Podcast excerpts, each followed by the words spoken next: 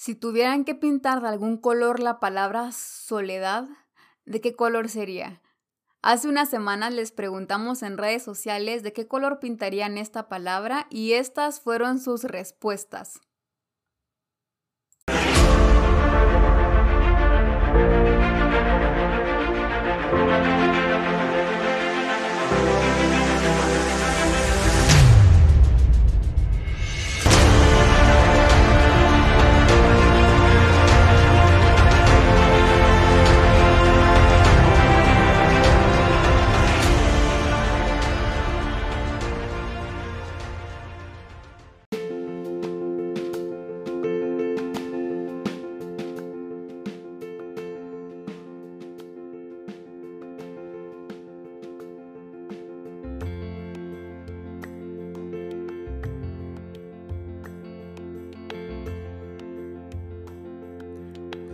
Hola gente activa, ¿cómo están? Espero que se encuentren muy bien. Ya saben que siempre estoy emocionada de compartir con ustedes un nuevo episodio.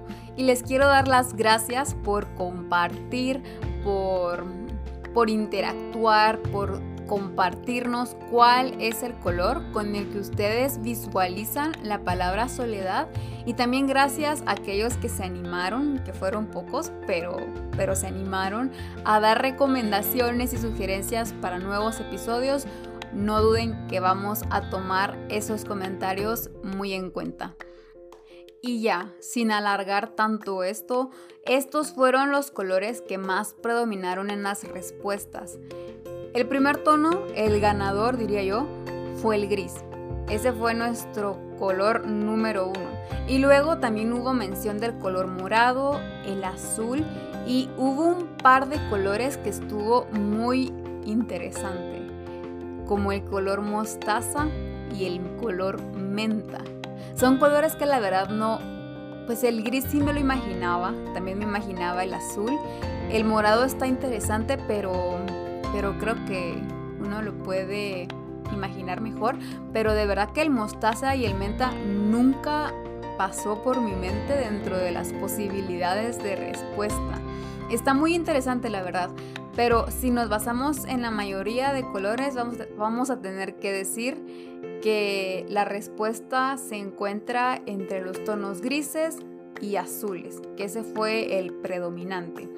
Y bueno, me gustaría que platicar con ustedes o compartirles un poco esto que investigué de forma breve acerca de la psicología del color y qué nos dicen estos colores acerca de la soledad o de esos sentimientos. Porque sí, eh, sorprendentemente todos tienen alguna relación.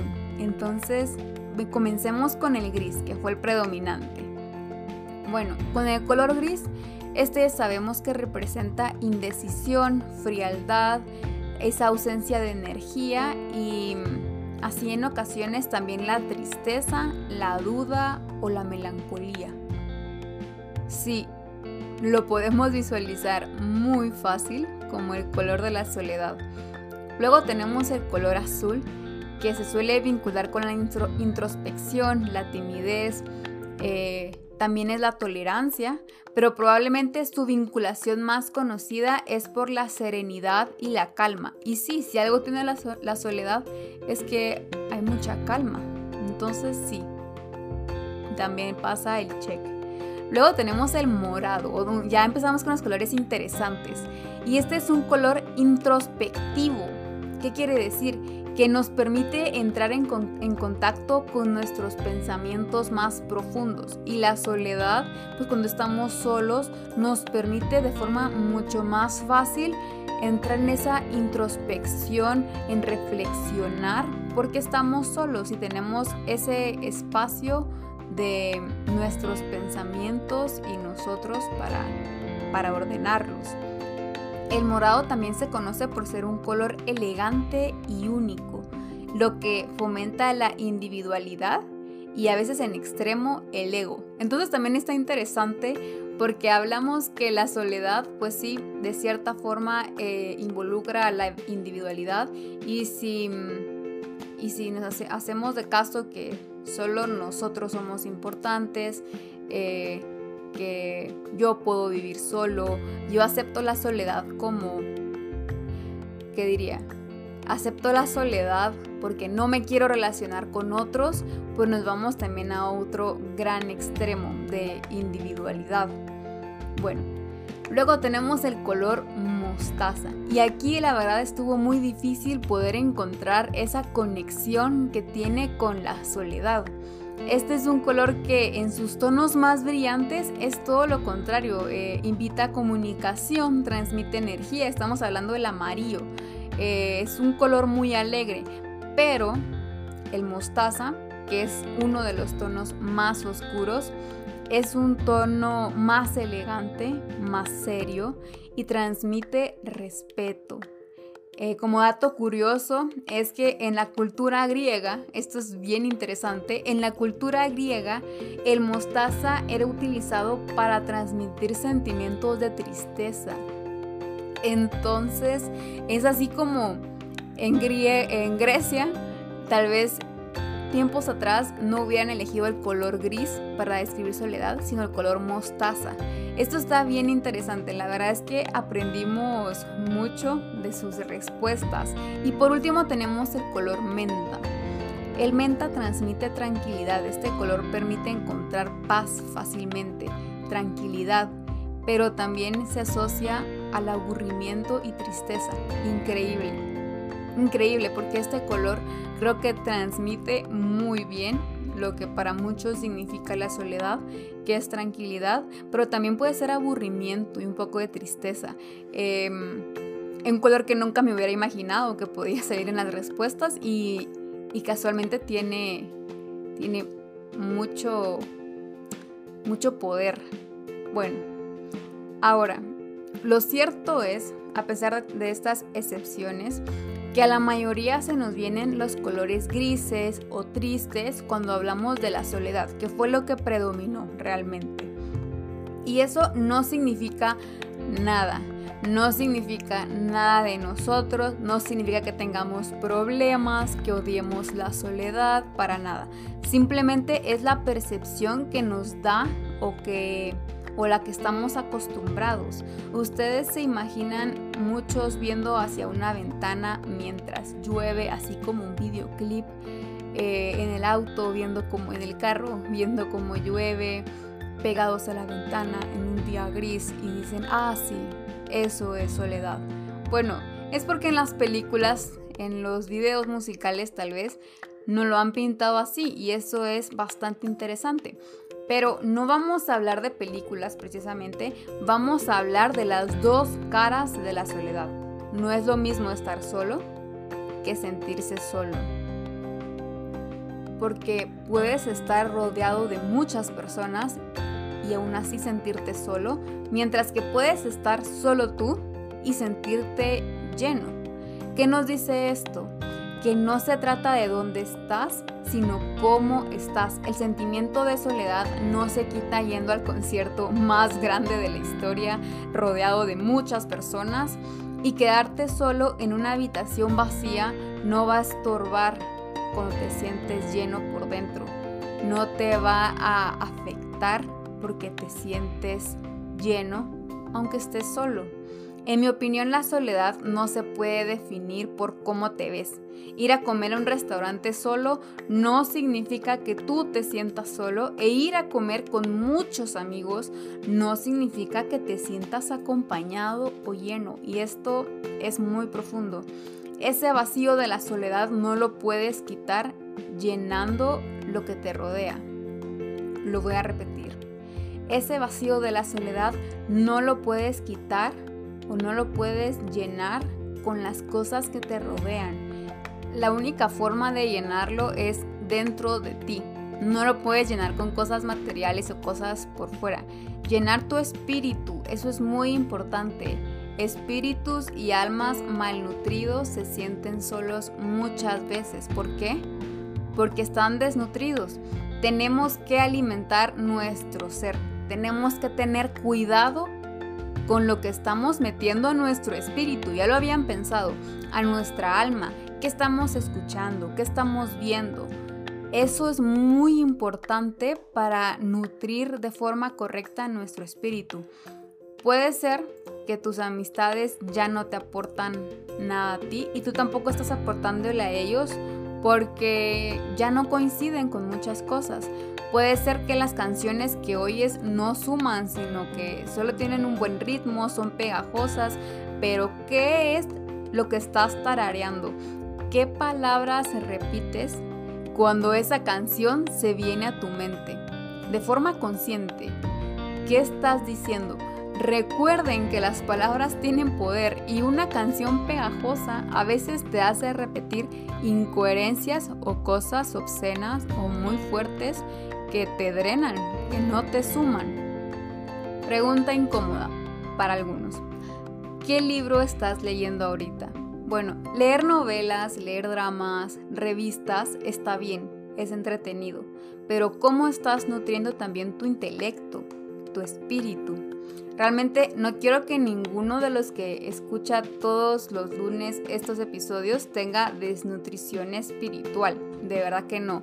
Yo espero que toda esta audiencia, todos ustedes por nombre, tengan una fortaleza espiritual, estén bien alimentados. Realmente, y digo realmente porque de verdad lo, lo siento en mi ser, que yo estoy segura que ustedes no son del montón porque este, estos episodios, este programa mm, no fue diseñado para el montón.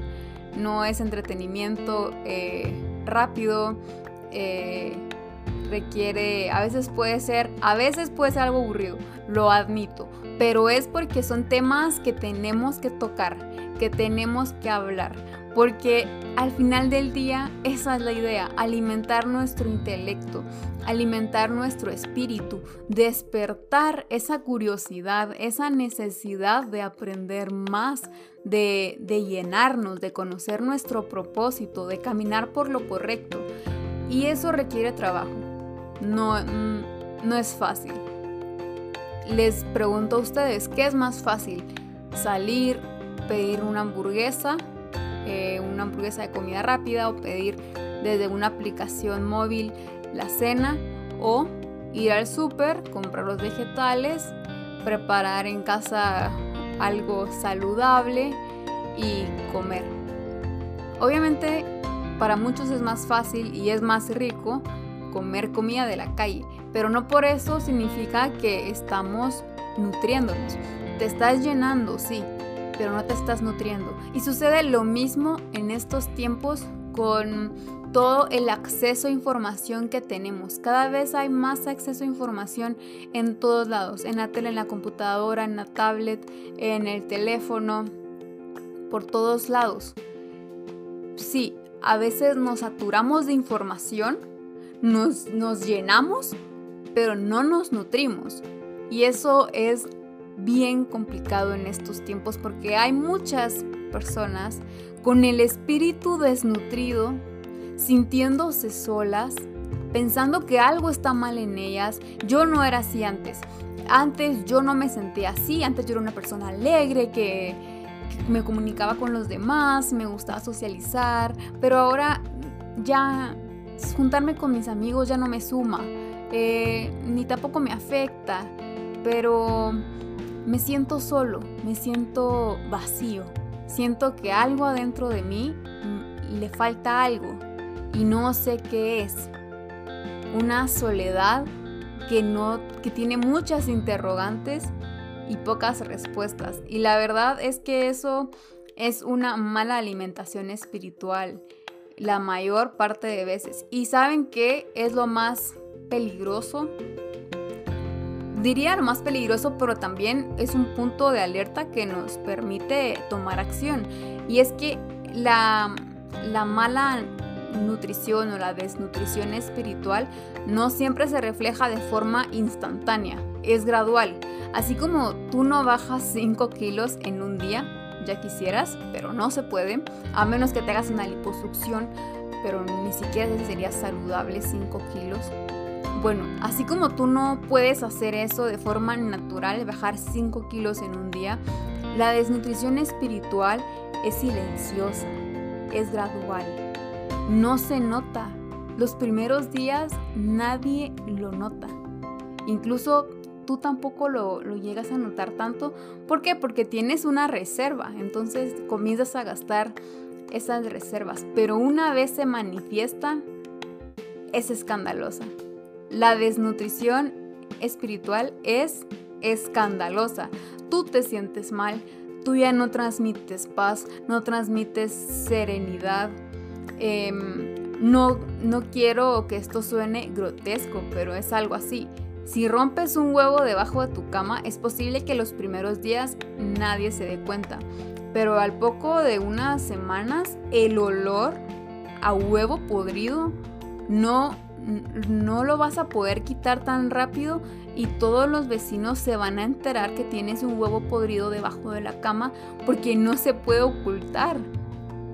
Lo mismo sucede con esa desnutrición espiritual. Una vez se manifiesta, todos se dan cuenta que, estás mal alimentado. Ahora, algunos, eh, diría los capacitados, ustedes, se dan cuenta, mm, sí, esta persona está desnutrida espiritualmente. Pero otras personas solo dicen, está raro, esta persona está rara, ya cambió. Eh, antes le gustaba, antes era mejor persona, antes era más social, eh, ahora está como deprimido o, está, tiene mucho estrés y está raro. Bueno, sí, esa rareza muchas veces se debe a una desnutrición espiritual. Tu carácter cambia, te sientes de bajón, irritable, melancólico, frustrado, estresado, cansado, a veces enfermo, perdido y solo. De todas las posibilidades, te digo que la principal puede ser una desnutrición espiritual. Ahora, ¿qué hacer? Bueno, hay que comer balanceado para nuestro espíritu. Así como no comes chatarra los tres tiempos de comida porque sabes que em, no es saludable, no deberías de hacerlo. Tú te comes las zanahorias aunque no sean tus favoritas, simplemente porque sabes que tienes que comer saludable. Bueno, a tu espíritu tampoco le des los tres tiempos de comida, entretenimiento barato, conversaciones vagas, em, no no los satures de lo que te ofrecen rápidamente de entretenimiento solo por comodidad o por, por estar cool, por estar en onda. No, no, es, no está mal, no está mal ver este entretenimiento, eh, ver series, eh, leer revistas de moda, no está mal, pero no puedes llenar tu espíritu y tu intelecto únicamente con eso. Tenemos que reflexionar tenemos que leer libros, eh, cosas para aprender algo nuevo, artículos y por supuesto, ya me conocen, yo les tengo que decir que tenemos que leer la Biblia. No sé quién dijo alguna vez que la Biblia era aburrida, que ya se la sabía, que era para religiosos. Y la verdad es que todo lo anterior me parece una falacia, porque yo no soy religiosa, pero sí me considero una persona espiritual. Y este año decidí agarrar la Biblia en orden, iniciando por el Nuevo Testamento. Y tengo que decirles que cuando lo leo ahora con ojos fresquitos, con ojos nuevos, sin religiosidad, es un libro fascinante, fuera de este mundo. Y todo lo que dice dentro, dentro de él es real, es verdad, es la verdad hecha palabra increíble. Yo de verdad los quiero invitar a que se tomen cinco minutos de su día para nutrir su espíritu. No les voy a mentir, pero cinco minutos de lectura bíblica llenan más que cuatro horas de contenido de redes sociales, de Netflix y demás. Considérenlo su shot de vitaminas, esos cinco minutos que los van a recargar poco a poco y les van a permitir ir subiendo poco a poco esa cantidad de tiempo. Conforme ustedes van entrenando, van entrando en ambiente, ustedes comienzan a tener más necesidad, más sed de nutrir su espíritu, su intelecto y es una sed que, que es para bien, que ustedes ahí sí que están agarrando forma. pero no permitan esa desnutrición espiritual que está pasando enfrente de nuestros ojos. Estamos viendo cómo las generaciones comienzan a ser más desnutridas por dentro. Y yo tengo que decirles que nosotros no podemos ser del montón. Esta es mi recomendación de hoy. Nutran su espíritu. No queremos más espíritus desnutridos porque es muy difícil tratar con ellos y, eh, y, también toma mucho tiempo volverlos a nutrir. Así que no olviden recomendar este episodio a un amigo o a un familiar y yo me despido y los espero en el próximo lunes de podcast.